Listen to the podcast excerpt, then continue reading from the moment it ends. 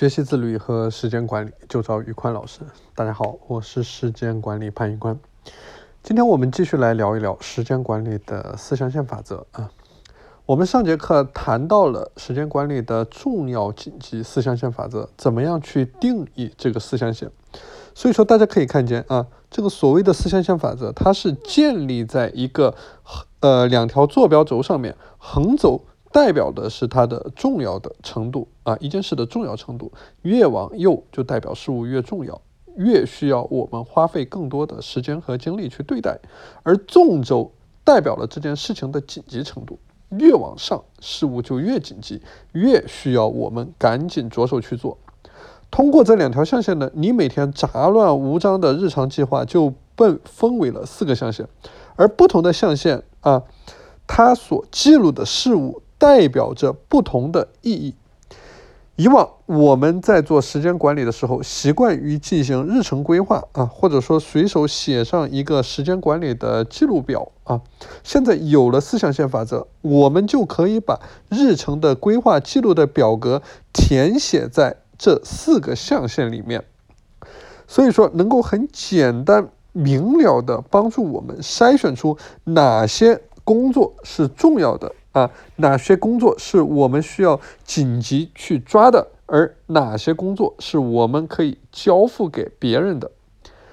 这种记录日常方式的呃方法呢，对我们管理时间和规划我们工作来讲是有着非常积极的作用的啊，而且也是非常科学的一种管理方法。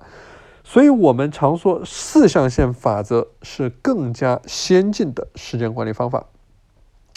通过这个四象限法则的列表啊，你会明白自己首先要执行的任务是什么，紧急又重要的工作啊，也就是我们所谓的第一象限的工作啊，叫做紧急又重要的工作。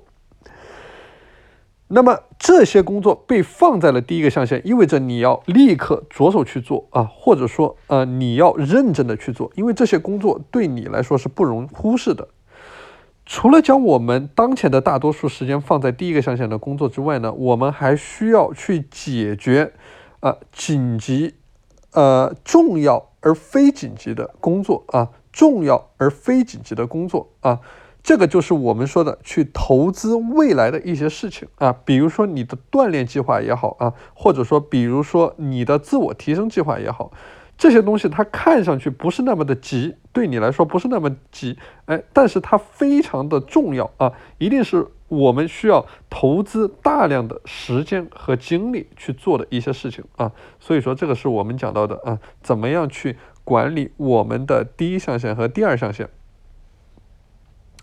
同时。我们在对待第三象限，就是不重要、不紧急的事情的时候，我们需要做的是尽可能的啊将它消除，或者说是去呃交给别人去做啊。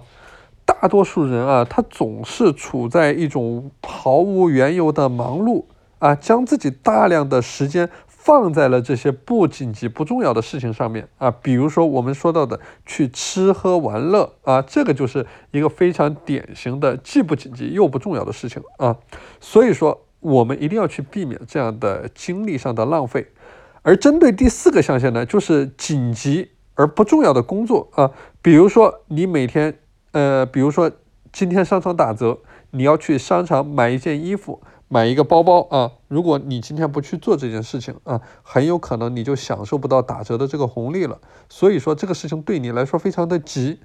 但是呢，从另一个角度来讲，它又不重要啊，因为去商场买包这样的一个事情，对你实现你的人生观或者对你去推动你的人生价值是没有任何的帮助或者好处的啊。所以说这个就是我们讲到的，要怎么样去合理的规划。你的四个象限啊，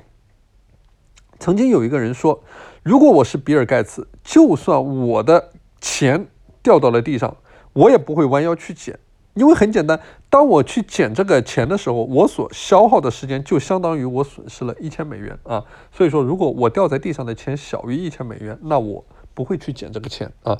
所以说大家通过这个例子可以看见，一个成功人士的时间是非常宝贵的，越是成功的人，越会对自己的时间精打细算，他们知道把所有的时间与精力都花在刀刃上面，而把那些不重要的事情去交给别人去做啊，这就是为什么有些工作明明是自己可以去做的啊，而我们的 CEO 或者经理们还是要把这个事儿交给秘书去做，因为很简单啊，这个事儿对他们来说啊是没有那么重要，或者说他们的时间可以放在更重要的一些事项上面。好的，今天的内容就和大家分享到这里啊。大家如果想加入我的时间打卡和时间管理和自律的打卡社群啊，可以添加我的微信 p a n l e o n 一九八八 p a n l e o n 一九八八，我是时间管理潘宇宽，我们下期节目再见。